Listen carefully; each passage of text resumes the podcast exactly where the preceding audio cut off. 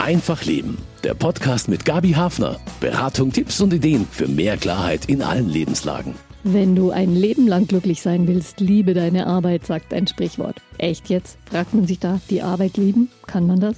Ja, sagt meine Gesprächspartnerin Susanne Westphal. Dann kann man sogar glücklich sein bei der Arbeit. Sie hat ein Institut für Arbeitslust gegründet und berät Unternehmen, Mitarbeiter und auch Selbstständige in Sachen Motivation. Herzlich willkommen, Susanne Westphal. Hallo. Ja, schön, dass Sie Lust hatten zu diesem Gespräch. Sind Sie wirklich immer mit Freude bei der Sache, wenn es um die Arbeit geht? Ich versuche es natürlich. Ähm, ich habe auch Momente, wo ich Dinge tun muss, die mir nicht ganz so liegen. Aber ja, für mich ist schon wichtig, dass mir meine Arbeit Spaß macht. Arbeitslust, das ist ja fast ein provozierender Begriff. Wie kriegen Sie denn Ihre Kunden dazu, sich um die Lust an der Arbeit zu kümmern? Da gäbe es ja auch so klassische Stellschrauben, die einem da vorher einfallen würden, wie Leistungsbereitschaft, Gewinnstrategien. Da erscheint ja die Lust am Arbeiten eher als Luxus.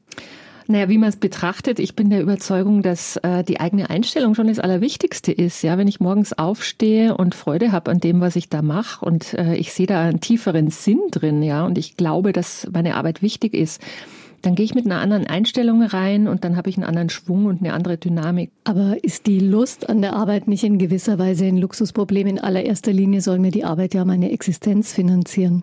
Ja, ganz klar. Das ist wie beim Essen. Ähm, wenn jemand Hunger leidet und irgendwie kurz vorm Verhungern ist, dann denkt er nicht drüber nach, wie die Nahrungsmittel am Teller angeordnet sind und wird auch nicht äh, sich irgendein Sternekochbuch suchen. Aber wenn meine Grundbedürfnisse erstmal gesichert sind, wenn meine Basis stimmt, sagen wir mal ehrlich, die meisten Menschen haben ihr, ihr Grund, ihr Grundrauschen gesichert in gewisser Weise und denen reicht es nicht allein. Die wollen nicht arbeiten und da kommt Geld rein, sondern die wollen auch Freude haben. Die wollen wissen, dass sie mit ihrer Arbeit was Sinnvolles leisten. Ganz knapp mal zusammengefasst, wo lässt sich denn ansetzen überall in Sachen Arbeitslust? Ja, ich glaube, Arbeitslust entsteht dann, wenn vier Faktoren gleichzeitig gegeben sind. Das, was ich mache, kann ich gut. Das, was ich mache, macht mir Spaß, macht mir Freude das, was ich mache, ähm, kann ich auch gut vermarkten. Es gibt äh, jemanden, der es haben will. Es wird bezahlt, es wird belohnt. Und der vierte Faktor ist, ich kann es gut vereinbaren mit anderen Dingen, die mir auch noch wichtig sind im Leben.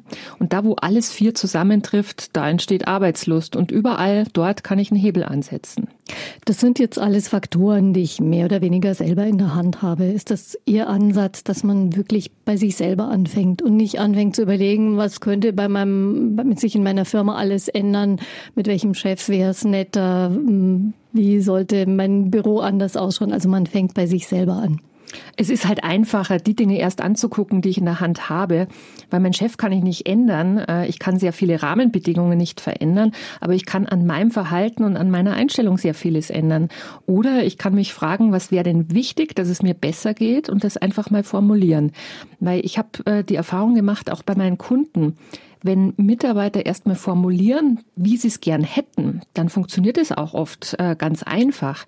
Kein Chef der Welt sitzt in einer freien Minute in der Ecke und kratzt sich am Kopf und überlegt, wie könnte ich meine Mitarbeiter jetzt glücklicher machen, ja, und hat dann eigene Ideen.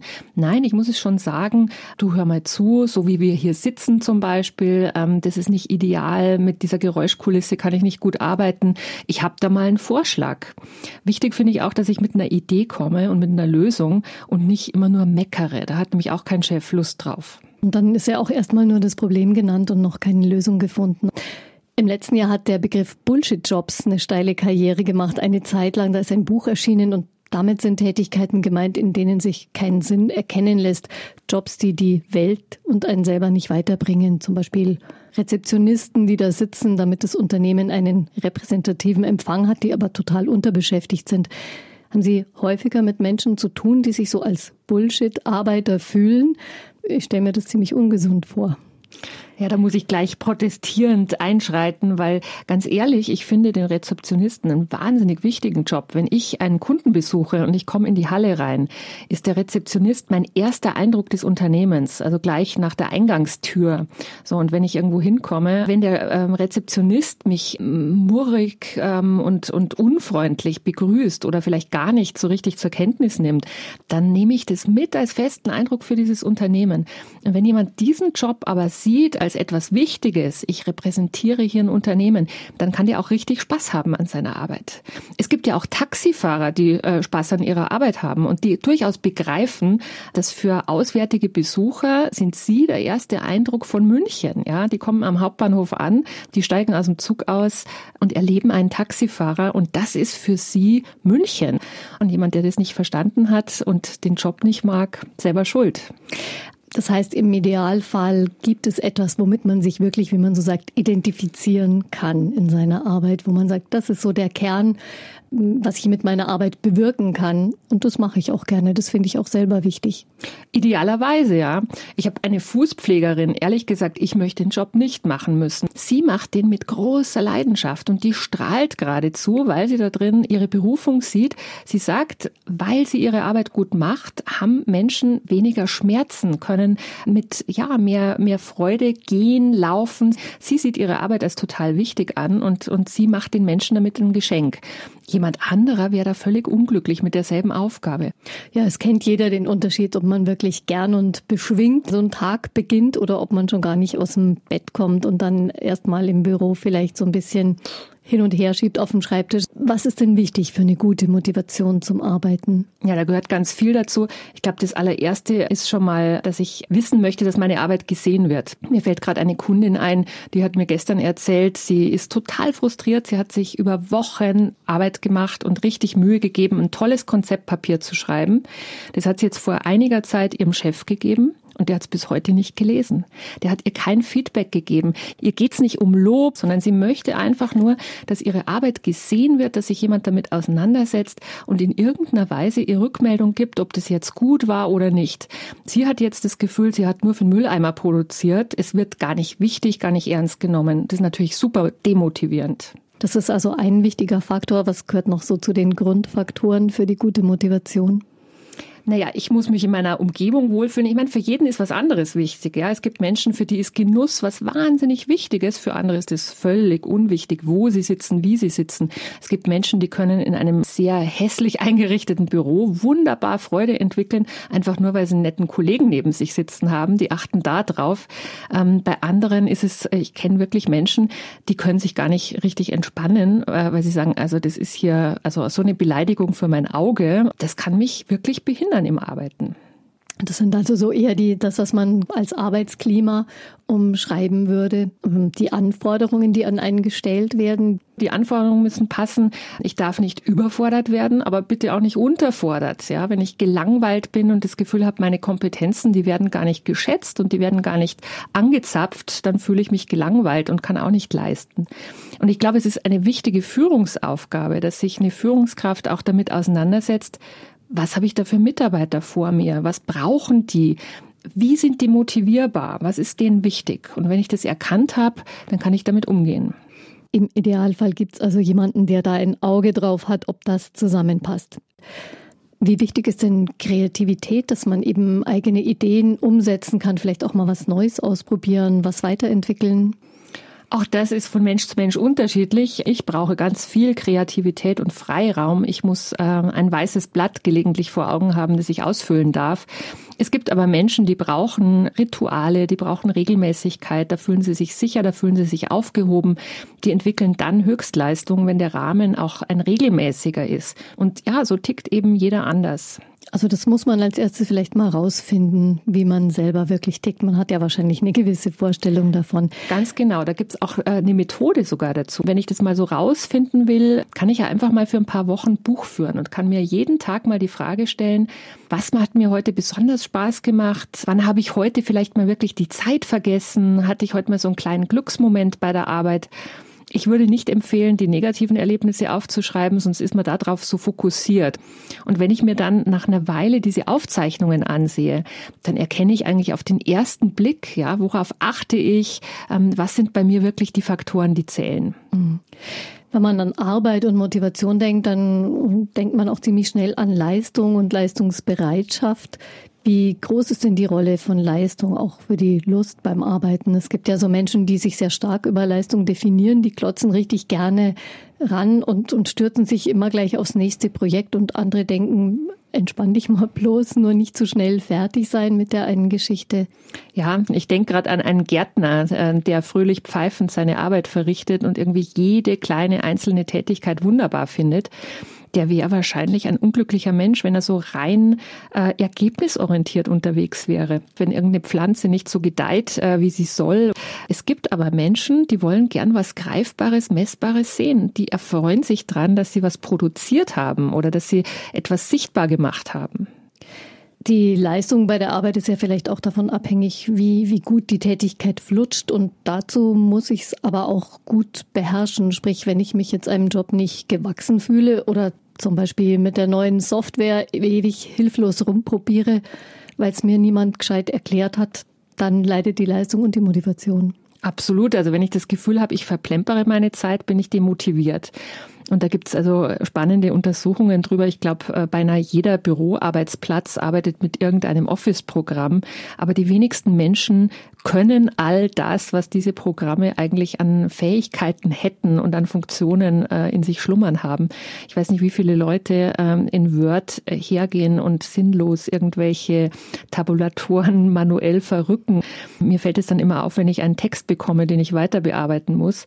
Die Programme sind so schlau, ja. Und wenn mir einmal jemand was zeigt, kann ich ähm, wahrscheinlich in jeder Stunde fünf Minuten Zeit mir ersparen, weil es schneller geht, wenn ich weiß, wie es geht. Das heißt, dass Fortbildungen die Lust am Arbeiten auch fördern können, so nach dem Motto neues Wissen, neuer Schwung? Absolut meine Erfahrung. Also ich bilde mich laufend äh, weiter und ich liebe es, mir wirklich äh, neues Wissen anzueignen. Wie kann ich vielleicht doch noch einfacher, noch schneller arbeiten? Ich finde das sehr spannend. Wie wichtig sind denn Herausforderungen? Herausforderungen, das ist ja auch manchmal so ein Wort, mit dem man kaschiert, dass man von Menschen einfach immer noch mehr in kürzerer Zeit verlangt. Aber eine Herausforderung kann man ja auch als was Positives begreifen. Naja, das sehen Sie ja schon äh, bei Kindern. Also ganz offen, ich glaube, dass äh, wir als Menschen schon so fertig mit unserer Lust an Herausforderungen geboren werden, die wir haben oder halt nicht haben. Unsere jüngste Tochter, ähm, die hat äh, irgendwann in der zweiten Klasse in ihrem Aufgabenheft stehen gehabt, sie hätte die Hausaufgaben verweigert. Als ich sie dann schimpfen wollte, hat sie mich aufgeklärt und hat gesagt, Mama, ist so nicht richtig, zwei Sachen habe ich gemacht und das dritte, ja, sag ich, Viertelstunde lesen ist doch kein Problem, du liebst doch lesen. Ja, sagt sie Mama, aber die haben in der Nachmittagsbetreuung noch nicht mal eine ordentliche Stoppuhr. Deswegen hat sie es nicht gemacht. Zu Hause war es kein Problem, da hat sie dreimal 15 Minuten gelesen mit meinem Timer von meinem Handy. Ähm, und sie hat versucht, sich zu steigern. Und so gibt's halt auch Mitarbeiter, die das als sportliche Herausforderung sehen. Dieses Mal schaffe ich mehr als im letzten Monat, ja, oder ich schaffe mehr als jemand anderer. Wenn ich dann eine Führungskraft habe, die diesen Spaß am, am Wettbewerb in mir erkennt, ist alles super. Wenn ich aber nicht so ticke, ja, und ich möchte einfach in Ruhe und mit viel Genauigkeit meine Arbeit machen können, dann drehe ich durch, wenn mein Chef hinter mir steht und sagt, wetten, du schaffst noch zehn Vorgänge mehr. Die Lust am Arbeiten hat viel damit zu tun, dass man wirklich sich selber mal bei der Arbeit genau über die Schulter schaut und versteht, wie man selber tickt. Ja, und dann im Zweifel dem Chef äh, eine Gebrauchsanweisung geben für einen selbst und mal sagen, du hör mal zu, das motiviert mich, das motiviert mich nicht. Ja, das sind ganz handfeste Faktoren, die Motivation beeinflussen können. Fast 60 Prozent der Deutschen sehen ihre Kollegen als ihre berufliche Familie. Das besagt eine Studie. Also das sind nicht nur die Leute, die zufällig bei der Arbeit in meiner Nähe sitzen. Das ist mehr. Wie wichtig ist die gute Stimmung unter Kollegen? Ich glaube, es ist total wichtig, ja, und auch die kann ich natürlich beeinflussen. Es liegt sehr stark an mir, ob ich mich mit meinen Kollegen verstehe oder nicht. Ich kann natürlich morgens reingehen äh, und mir schon auf dem Weg überlegen, was das für ein Depp ist, den ich jetzt gleich wieder äh, an meiner Seite sitzen habe. Ich kann aber auch einfach mal versuchen zu verstehen, dass der vielleicht einfach nur anders tickt als ich, Dinge anders macht als ich. Und wenn ich dem die, keine böse Absicht unterstelle, sondern immer was Gutes unterstelle, dann entwickelt sich der Kontakt anders. Ich will Ihnen ein Beispiel nennen. Da hat mal jemand äh, nach zwei Wochen Urlaub, kam er wieder zurück in die Arbeit und er erzählte mir, als er abends zu seinem Auto ging, er klebte da einen Zettel an der Windschutzscheibe ähm, mit äh, einer anonymen Botschaft. Auf einem Zettel oh. stand nämlich, schön, dass du wieder da bist. Oh, sage ich, das ist ja toll, dass du solche Kollegen hast. Nee, sagt er, warte, es wird noch besser.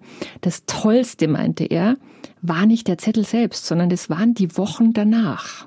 Ich bin jeden Morgen in die Arbeit gegangen und habe jedem unterstellt, ah, von der Gabi könnte der Zettel sein. Jetzt bin ich mal vorsichtshalber wahnsinnig nett zu der. Ja, vielleicht hat die den ja geschrieben. Und er hat dann so viel Positives ausgestrahlt, dass am Ende alle Kollegen viel freundlicher waren mit ihm als vor diesem Urlaub. Also das heißt, es kommt ganz viel auch auf das an, was man selber so ausstrahlt. Ich finde es eine ganz tolle Tourenübung, wenn ich mir selber bei meinen Kollegen überlege, selbst wenn ich ihn noch so blöd finde, ja, gibt es dort trotzdem irgendetwas, was mir an dem gut gefällt, was mir imponiert, was ich spannend finde, wovon ich lernen kann. Und das ist eine tolle Übung, sich das zu überlegen und demjenigen auch ab und zu mal zu sagen.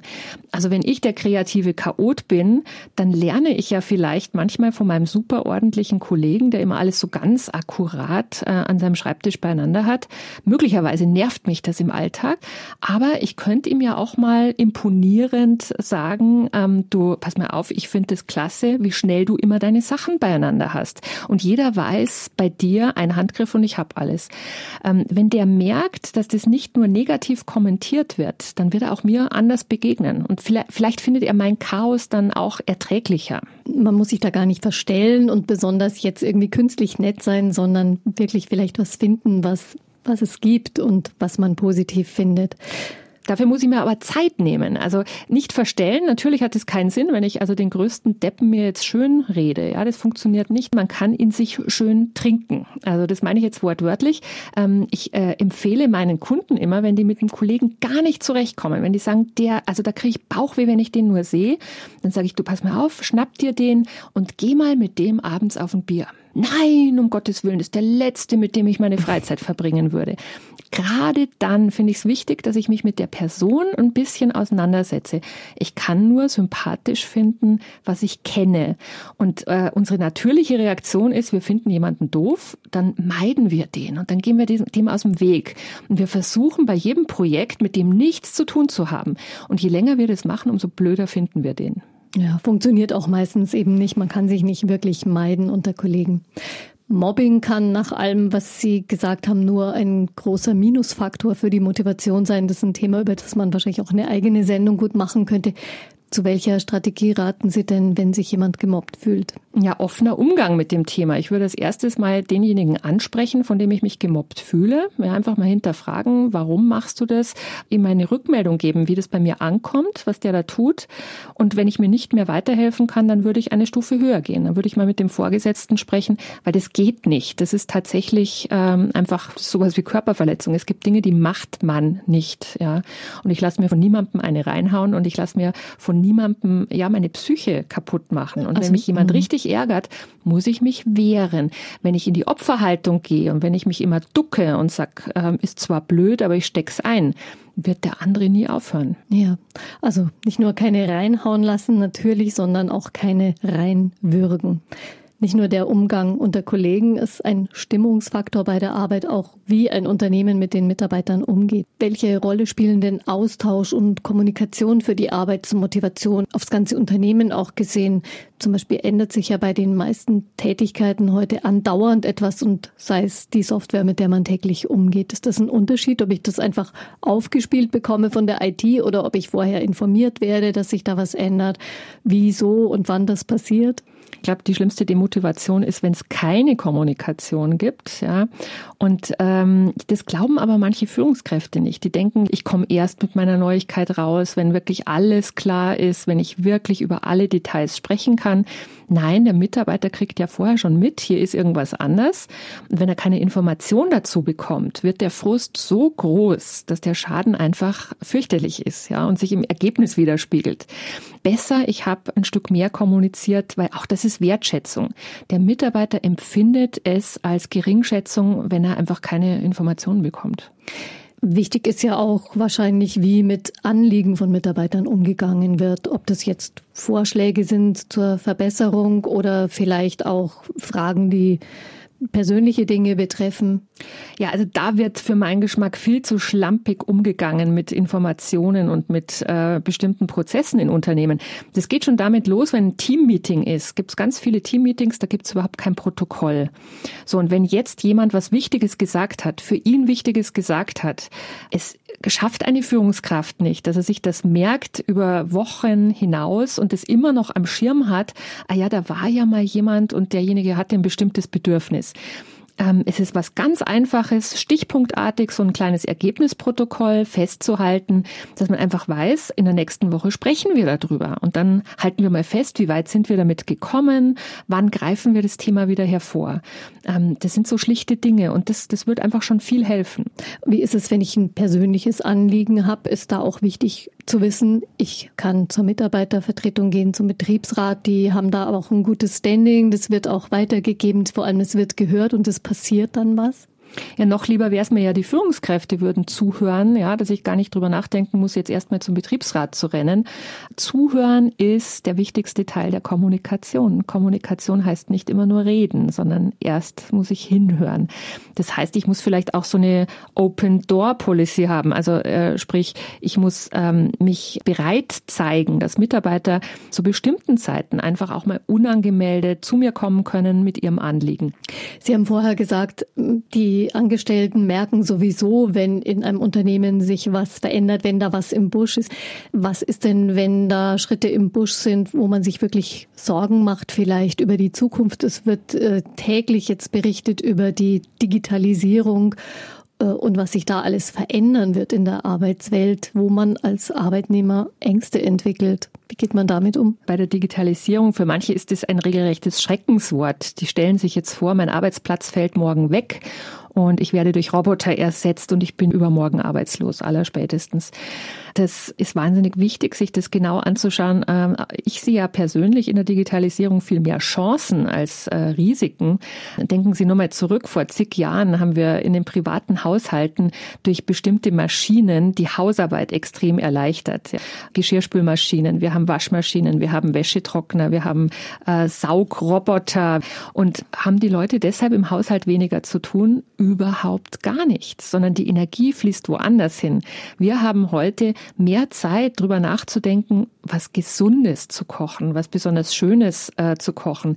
Die Menschen rennen in Scharen in Baumärkte und denken über Verschönerung ihres Heims nach. Ja, und ähm, auch zum Handarbeiten haben manche wieder Zeit. Absolut. Ich bin eine begeisterte Strickerin. Ja, und genauso können Sie es auf die Bürowelt übertragen. Wer hat denn schon Spaß, stupide, sich wiederholende Tätigkeiten immer wieder runterzurattern? Wenn mir das jemand abnimmt und ich dafür etwas Interessanteres tun kann, ist es doch wunderbar. So, und darüber muss aber gesprochen werden. Und Digitalisierung bedeutet für mich persönlich, ganz ehrlich, ein ganz großer Gewinn für meine Arbeitslust, weil dank digitaler Möglichkeiten kann ich heute arbeiten, wo ich will, wann ich will. Ich kann Videokonferenzen abhalten mit Menschen, die ich vorher nicht erreicht hätte. Für mich bedeutet es wirklich ein Lustgewinn, weil ich verbringe heute mehr Zeit mit meinen Kindern, als ich das früher gekonnt hätte. Also wenn ich Ihnen ein typisches Bild schicken würde, ich bei der Arbeit, wenn ich nicht gerade beim Kunden bin, ich habe Homeoffice, dann ist mein typischer Arbeitsplatz nicht mein Schreibtisch. Weil ganz ehrlich, das sind meine Belege, da ist mein Steuerkram. An dieser Stelle fällt mir nichts Kreatives ein. Dann sehen Sie mich auf meiner Arbeitsliege, die habe ich mir dann entweder in die Sonne geschoben oder vor den Kamin, je nach Wetterlage. Und da sitze ich dann, Füße hoch, Laptop auf den Knien, Gesund ist es nicht, aber wahnsinnig bequem. Und da habe ich ganz tolle Ideen. Die Arbeitsliege werden sich die meisten von uns wahrscheinlich nicht aufstellen können, aber es gibt für jeden Möglichkeiten, die eigene Arbeitssituation zu mehr Zufriedenheit zu verändern. Frau Westphal, gibt es Alternativen, wenn man sich nicht wie Sie eine Arbeitsliege im Büro aufstellen kann? Es gibt bei einigen meiner Kunden jetzt mittlerweile Arbeitssituationen, wo man zum Beispiel einen Stillarbeitsraum eingerichtet hat. Ja, da ist Handyverbot, da ist Sprechverbot. Und wenn jemand in Ruhe an einem Text schreiben will, dann geht er da rein. Und wenn er dann an seinem Handy sieht, das auf lautlos gestellt ist, hier versucht jemand ihn zu erreichen, muss er rausgehen. Und äh, es gibt auch so ja loungige Bereiche bei einem meiner Kunden. Da kann ich mich auch mal zu Mails checken, auf ein Sofa setzen und einen schönen Kaffee neben mich stellen. Das Besondere ist, am Abend habe ich nicht das Gefühl, ich habe heute gearbeitet. Es fühlt sich nicht so anstrengend an, sondern ich hatte immer wieder eine andere Umgebung und konnte äh, mich dann mit einer unterschiedlichen Aufgabe beschäftigen. Vielleicht kann man sich das ja auch so ein bisschen selber in dem Rahmen, den man hat, äh, versuchen zu schaffen, dass man tatsächlich mal eine kleine Besprechung ähm, als Stehkaffee oder wie auch immer umfunktioniert. Die Möglichkeiten sind ganz schlicht und einfach und super umsetzbar. Eine Kundin von mir, die muss viel texten in ihrer Arbeit und die sagt, sie hat räumlich nicht die Möglichkeit, in einen anderen Raum auszuweichen. Und es ist auch nicht erlaubt, das äh, Gebäude zu verlassen. Aber was die gemacht hat, sie hat in ihrem Büro eine Wand farbig gestrichen und hat die ganz anders gestaltet. Und in dem Moment, wo sie kreativ arbeitet, setzt sie sich an eine andere Ecke ihres Tisches.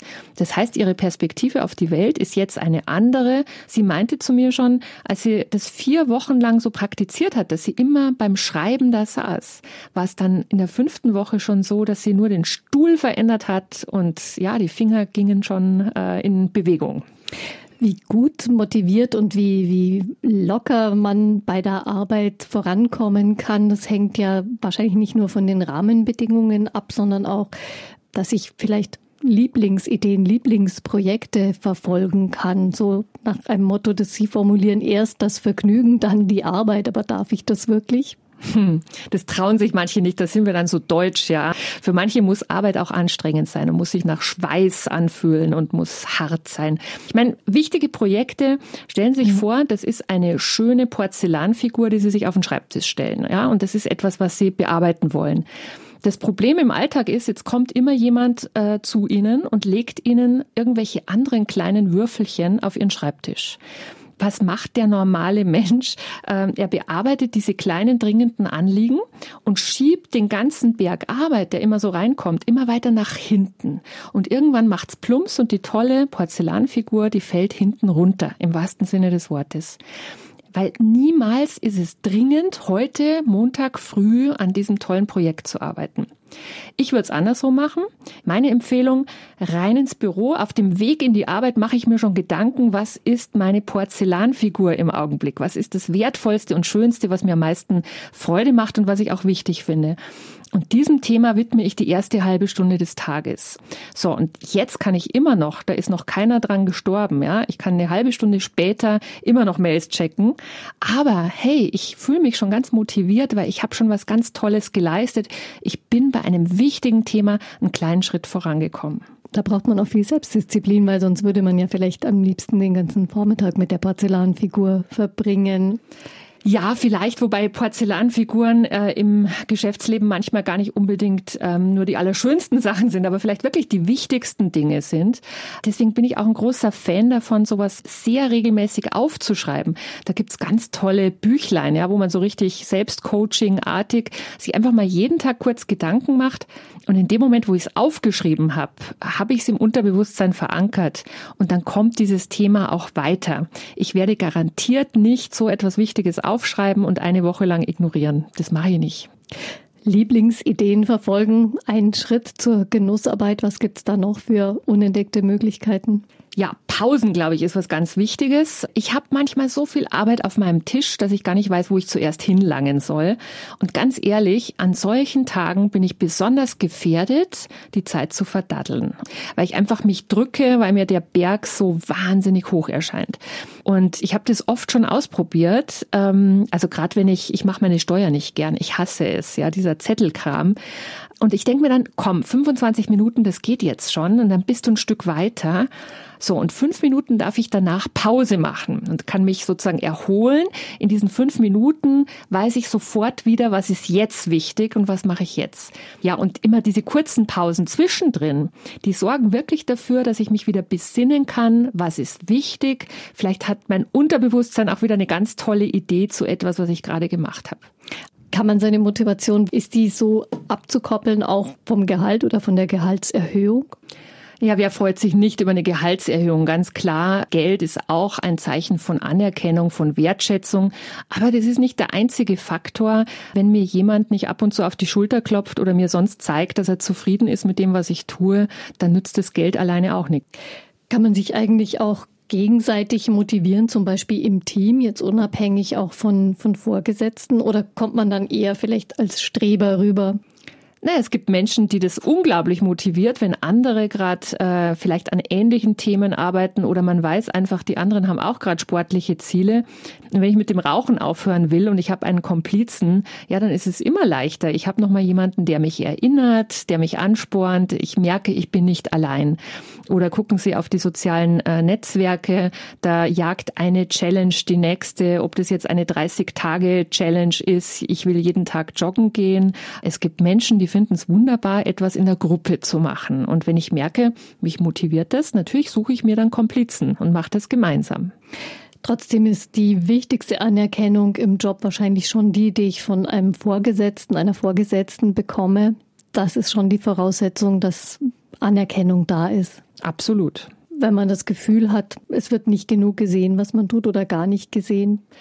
Naja, ich muss es mir vielleicht auch ein Stück weit holen, ja. Also weil Führungskräfte sind auch nur Menschen, die haben auch noch ein paar andere Dinge zu tun, außer mich permanent zu loben. Aber ich hole mir das dann auch. Ja, also ich äh, habe die Situation ja genauso, wenn ich für Auftraggeber arbeite ich habe ein Arbeitsergebnis abgegeben und ich bekomme keine Rückmeldung, bin ich unendlich neugierig und will natürlich wissen, kann mein Gegenüber was damit anfangen, ja oder nein.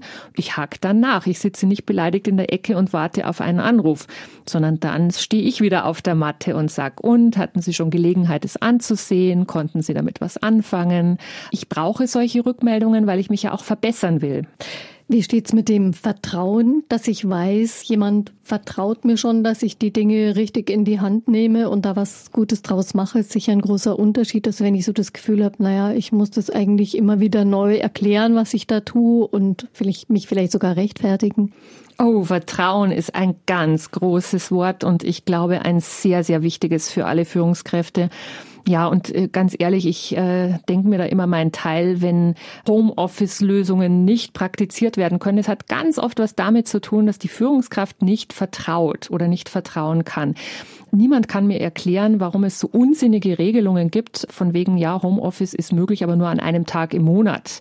Entschuldigung, ja, vertrauen Sie mir oder vertrauen Sie mir nur einen Tag im Monat? Wo ist denn das Thema? Ist doch die Frage, was ist sinnvoll, was ist praktikabel, was ist ähm, im, im Rahmen einer bestimmten Arbeit möglich. Und wenn ich das Gefühl habe, jemand misstraut mir, ja, dann vergeht mir die Lust und zwar wirklich auf allen Fronten. Ist auch Selbstanerkennung wichtig oder eine Möglichkeit, dass man sich selber einfach auch mal lobt sozusagen oder belohnt, wenn man was geschafft hat? Ja, kennen Sie diesen Effekt? Ein Single, der frustriert ist, der lernt auch niemanden kennen. Jemand, der frisch verliebt ist, wird von allen möglichen Leuten angequatscht. Woran liegt das? Es liegt äh, an der eigenen Ausstrahlung. So, und wenn ich mir selbst etwas wert bin, wenn ich mir selbst zeige, dass ich mich gut finde, dann strahle ich das auf andere aus. Und dann werden auch andere erkennen, dass es sich, ja, lohnt, mir ein positives Feedback zu geben. Kleines Beispiel, bevor ich in eine wichtige Verhandlung gehe, kaufe ich mir vorher was. Ziemlich egal, was es ist. Hauptsache, es war teuer. Ja. Äh, kürzlich hatte ich eine Verhandlung, habe ich mir vorher ein paar Schuhe gekauft. Ich habe besser verhandelt. Und zwar nicht nur deshalb, weil ich jetzt das Geld gebraucht habe, das möglicherweise das auch, ja, ist auch ein Faktor. Aber ähm, ich habe mir gezeigt, ich bin mir etwas wert. So, und das strahle ich aus und dann kann ich natürlich auch ganz andere Preise verhandeln. Da gibt's wirklich jede Menge kleine Tricks, mit denen man arbeiten kann. Man, muss man manchmal Dampf ablassen, wenn man sich ärgert im Job. Dauerhaft hilft, reicht es wahrscheinlich nicht aus, sondern man muss sich vielleicht mehr Luft, mehr Raum verschaffen für sich selber. Genau. Jeder Mensch ist nur dann gut, wenn er rundherum ausgeglichen ist. Ja, und wenn mir irgendwo was massiv fehlt, kann ich nicht gut sein. Wenn mir der Magen knurrt, kann ich mich nicht auf irgendein Geschäft konzentrieren oder auf irgendein Gespräch. Wenn ich mir gerade irgendwelche schlimmen Sorgen mache, dann ist mein Kopf woanders, dann kann ich auch nicht wirklich gut sein. Ich brauche für die wichtigen Dinge dann Raum, wenn es nötig ist. Ja, und dann brauche ich natürlich auch ein Stück weit Flexibilität in meinem beruflichen Umfeld, dass das auch versteht. Und in kleinen Unternehmen geht es oft sehr, sehr gut. Dann ist es ein gegenseitiges Geben und Nehmen. Dann hat mein Vorgesetzter Verständnis für eine besondere private Situation. Und wenn gerade wahnsinnig Stress ist in der Firma, weil eine bestimmte Messe vorbereitet werden muss, dann hauen alle Mitarbeiter rein und bleiben abends länger und sind äh, voll dabei, weil jetzt äh, aus Firmensicht eine besondere Situation ist. Das ist ein Geben und Nehmen und das muss einfach ausbalanciert sein.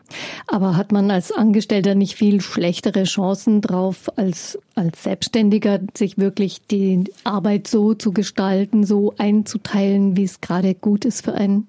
Das ist immer eine Frage der Betrachtung. Ähm, ich weiß, dass viele Angestellte immer neidisch auf die Selbstständigen schielen, wenn der Eindruck entsteht, die hängen bei jedem schönen Wetter immer nur im englischen Garten ab. Das ist so nicht richtig, weil ich habe ja natürlich auch meine Auftraggeber, die verlangen von mir auch, dass ich zu bestimmten Terminen etwas fertig habe.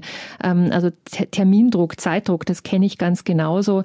Es ist eine Frage der Betrachtung, ja, wie sehr empfinde ich es als Druck, was ich da so an, an Maßgaben bekomme oder nicht.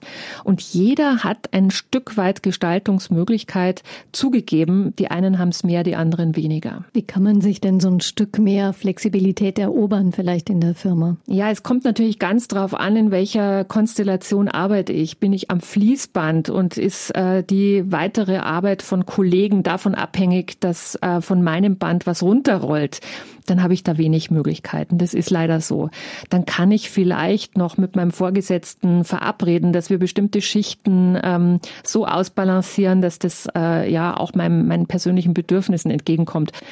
Aber wenn ich jetzt ähm, eine sogenannte Schreibtischarbeit äh, vollbringe, ja, und, und es kommt jetzt nicht auf die Minute an, wann sie fertig ist, dann kann ich doch durchaus darauf eingehen, dass es zum Beispiel Menschen gibt, die morgens viel besser arbeiten können und andere, die sind abends produktiver.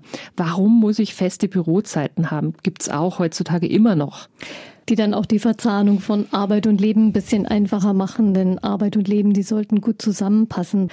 Was macht denn in Ihren Augen die viel zitierte Work-Life-Balance aus? Also ich habe schon ein Problem mit dem Begriff Work-Life-Balance, weil das äh, impliziert ja, dass Work, also die Arbeit, kein Leben ist, sondern dass es zwei unterschiedliche Dinge sind. Ich tue mir mit dem Begriff ganz schwer. Also wenn Sie mich auch fragen, wie viele Stunden ich pro Woche arbeite, ich könnte es Ihnen wirklich nicht sagen. Ich habe am Montag ähm, sehr viel Zeit beim Netzwerken bei einer Veranstaltung verbracht. Ist es tatsächlich Arbeit, wenn ich mit tollen, interessanten Menschen an einem Buffet stehe und mich über interessante Dinge austausche und anschließend noch zwei, drei Vorträge anhöre. Ist das wirklich Arbeit? Ganz ehrlich, ich habe ja vielleicht 90 Prozent meiner Zeit das Gefühl, ich mache gerade das, was ich gerade am liebsten machen würde. So. Und das ist natürlich ein sehr schönes Gefühl. Das habe ich mir aber auch über die Jahre so zurechtgelegt und zurechtgearbeitet. Das bedeutet nämlich auch, dass ich alles, was ich nicht so gerne mache, nach Möglichkeit delegiere an jemanden, der das lieber macht. Die Möglichkeit hat jetzt nicht jeder. Oh ja, es gibt in jedem Team gibt's Menschen, die bestimmte Aufgaben besonders gerne machen. Und manchmal ist es verblüffend, sich einfach nur drüber zu unterhalten, wer denn welche Aufgaben gerne macht. Oft trauen sich die Kollegen nämlich gar nicht zu fragen. Die machen dann freiwillig etwas, weil sie denken, oh, das macht bestimmt niemand gerne. Ja, und dann quälen die sich. Und dabei gibt's vielleicht einen Kollegen, dem hätte das überhaupt nichts ausgemacht, genau diese Aufgabe zu machen. Der macht lieber dies als anderes. Die meisten von uns haben doch mehr oder weniger feste Arbeitszeiten oder einen festen Rahmen, innerhalb dessen die Arbeitszeit passieren muss. Wie wichtig ist, dass die Arbeitszeit zu meinem Lebensplan passt, zur Familie passt und dass da auch Flexibilität vielleicht da ist? Ich glaube, dass wir in naher Zukunft schon ähm, da eine völlig andere Situation vorfinden. Das hat ganz viele Gründe, weil schauen Sie sich mal dieses Chaos in den Innenstädten an. Wenn ich mir vorstelle, dass irgendwie Millionen Menschen in irgendwelche Großstädte pilgern, jeden Morgen im Stau stehen, wie ineffizient. Das ist Zeit, die geht meiner Arbeit äh, verloren, aber auch meiner Familie verloren. Das ist keine Qualitätszeit, die ich da verbringe. Ich halte das einfach für sehr wichtig, dass ich die Möglichkeit habe, ja, alles, was mir wichtig ist, unter einen Hut zu bekommen. Und wenn ich weiß, ich möchte gerne meine Freunde sehen, ich möchte gerne Sport machen, damit ich mich wohlfühle in meiner Haut. Ich will Zeit haben, gesunde Lebensmittel einzukaufen. Ich möchte, ja, meinem Hobby des Strickens zum Beispiel nachgehen können dann brauche ich dafür Zeiten. Und da muss ich mir einfach überlegen, ja, wie, wie deichsel ich das alles hin? Ja, man kann allerhand tun für eine bessere Motivation für die eigene Arbeit. Dazu haben wir von Susanne Westphal schon viel erfahren. Aber wenn ich wirklich gerade total frustriert bin oder schon seit einem Jahr in der inneren Kündigung eigentlich und Sie merken jetzt so richtig, es ist jetzt wirklich dran, was zu ändern. Wie mache ich's? Solche Situationen gibt's natürlich, ja. Ähm, und da ist es nicht damit getan, jetzt schöne Blümchen auf den Tisch zu stellen. Da muss ich mir wirklich ernsthaft Gedanken machen, okay, was gefällt mir alles an meiner Situation nicht? Vielleicht muss ich es mir auch wirklich mal aufschreiben. Unter welchen Bedingungen würde mir meine Arbeit gefallen? Einfach wieder positiv drehen. Was sind die Voraussetzungen? Wenn was geschieht, würde ich hier gerne bleiben. Und dann überlege ich mir einen sinnvollen Zeitrahmen, bis wann gebe ich meinem Arbeitgeber jetzt die Chance, ähm, das so hinzuarbeiten. Also Beispiel, ich hatte neulich wirklich so einen Fall, da war jemand richtig frustriert ähm, über ganz ganz viele Faktoren. Der konnte das sehr gut benennen, angefangen vom Vorgesetzten über Probleme mit den Kollegen. Aber es waren auch technische Dinge, die ihm nicht gefielen, weil er einfach nicht die richtige Software hatte, um seine Arbeit gut machen zu können. Er hat mir all diese Dinge aufgeschrieben und meinte dann so aus dem Bauch raus, er glaubt, sowas könne man, naja, sagen wir mal, in einem Jahr hinbekommen, dass es gut läuft. Und dann hat er sich einen inneren Vertrag gemacht mit sich selbst und hat gesagt, gut, bis zum so und so vielten ist die Situation so, wie ich sie will, oder ich kündige. Und wenn ich mir diesen Gedanken mal äh, ausformuliert habe, dann finde ich das sehr hilfreich, weil jetzt gebe ich wirklich alles ein Jahr lang, um es auch positiv zu beeinflussen, dass es doch wieder gut wird. Wenn es nicht funktioniert, kann ich immer noch gehen. Ich habe nichts verloren. Blöd ist nur, wenn ich vor mich hin jammere und sage, ah, das gefällt mir nicht, oh, das ist auch mies. Ich finde immer, man kann über alles jammern, aber nicht über ein Jahr. Also man muss irgendwann wieder rauskommen genau. aus dem Quark und was tun, ja. Und sei es, dass ich mich verändere und dass ich dann sage, gut, dann hat es jetzt hier keinen Sinn. Wir haben es ehrlich versucht. Aber dann trauere ich dem Ganzen auch nicht nach, weil ich habe ein Jahr wirklich alles gegeben, um es positiv zu verändern. Also das ist auch ein sehr vernünftiger Umgang und produktiver mit diesem Gefühl, ich muss jetzt weg, ich will jetzt kündigen. Weil es kommt ja auch vor, dass Leute kündigen so mit diesem Impuls, so und jetzt gehe ich und dann werden die schon sehen, was hier passiert und dann vielleicht ändert sich dann mal was. Ja, und es sind dann dieselben Leute, die ihren äh, Mann oder ihre Gattin verlassen, weil äh, derjenige immer die Schuhe in die falsche Ecke der Wohnung stellt. Ähm, die werden nicht glücklich mit diesem äh, Davonrennen und alles hinschmeißen und dann zu denken, beim nächsten Mann, bei der nächsten Frau wird alles anders, weil auch der nächste Arbeitgeber, der wird wieder Dinge bieten, die mir nicht passen. Und wenn ich das nicht lerne, dass ich Bedürfnisse formuliere und dass ich sehr klar sage, was mir wichtig ist, habe ich auch überhaupt keine Chance auf Arbeitsglück. Arbeitsglück, das hat ganz viel damit auch zu tun, sich selber gut zu kennen und sich selber bei der Arbeit über die Schulter zu schauen und mal festzustellen, wann flutscht's und wann ist es schwierig. Sind Sie denn schon im Reich der ewigen Arbeitslust angekommen, Frau Westphal, oder haben Sie auch immer wieder Veränderungen auf dem Plan? Ja, das zeichnet mich, glaube ich, aus. Äh, ich bin sehr bunt unterwegs und äh, meine Arbeitslust lebt davon, dass sich auch immer wieder was tut. In diesem Jahr stehen bei mir an, dass ich viel mehr Vorträge habe, zu denen ich gebucht werde und da habe ich im Moment wahnsinnig viel Spaß dran. Das ist äh, ganz toll. Den Spaß an der Arbeit muss ich Ihnen nicht mehr extra wünschen, Frau Westphal. Vielen Dank fürs Hiersein. Vielen Dank, hat sehr viel Spaß gemacht mit Ihnen. Das freut mich. Ja, alle, die sich genauer mit dem Thema Arbeitslust beschäftigen wollen, das können Sie natürlich tun anhand des Buchs von Susanne Westphal. Es heißt Die neue Lust an der Arbeit, erschienen bei Campus. Viel Schwung beim Verändern wünscht Gabi Hafner. Einfach Leben. Ein Podcast vom katholischen Medienhaus St. Michaelsbund, produziert vom Münchner Kirchenradio.